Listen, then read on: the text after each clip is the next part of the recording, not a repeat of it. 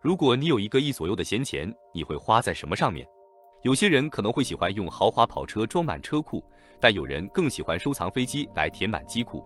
比如美国著名投资人达拉斯独行侠队的老板马克库班。一九九九年十月，库班终于实现了他毕生的梦想，购买一架私人飞机。这架湾流 G 五五零飞机花了他四千万美元。作为网络公司的先驱，他选择在网上进行了购买。这是历史上最大的单笔电子商务交易，库班的交易也被吉尼斯官方记录了下来。直到今天，他仍然保持着这个记录。在一次采访中，库班表示，这架飞机是他买过的最明智的东西，因为它让他有更多时间与所爱的人在一起。飞机是非常昂贵的，但时间对于我们来说是更无价的。这架飞机为我节省了很多时间，生活中最重要的事情就是家庭时间。马克·库班收藏的第二架飞机是一架机龄二十八年的波音757。两千年，库班购买了达拉斯独行侠队。在购买湾流 G550 不久后，他以三千六百万美元的价格购得这架飞机，专门用于运送他的 NBA 球队。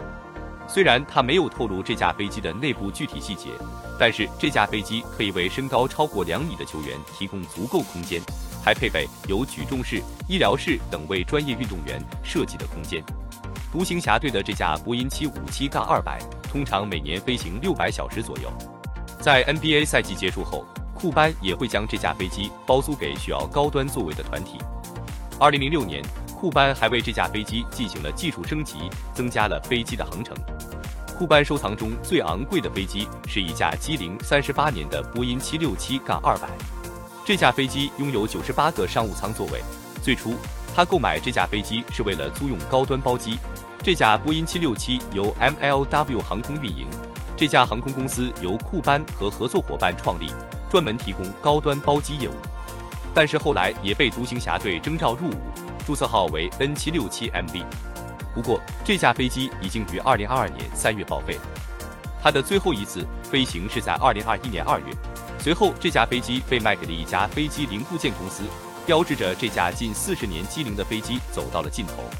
总的来说，库班这三架飞机的故事是很传奇的。如果你可以选择一架私人飞机，你会选择什么机型呢？以上就是飞行 Q 的全部内容，欢迎大家点赞、评论、分享。飞行 Q 小分队说点你不知道的航空那些事。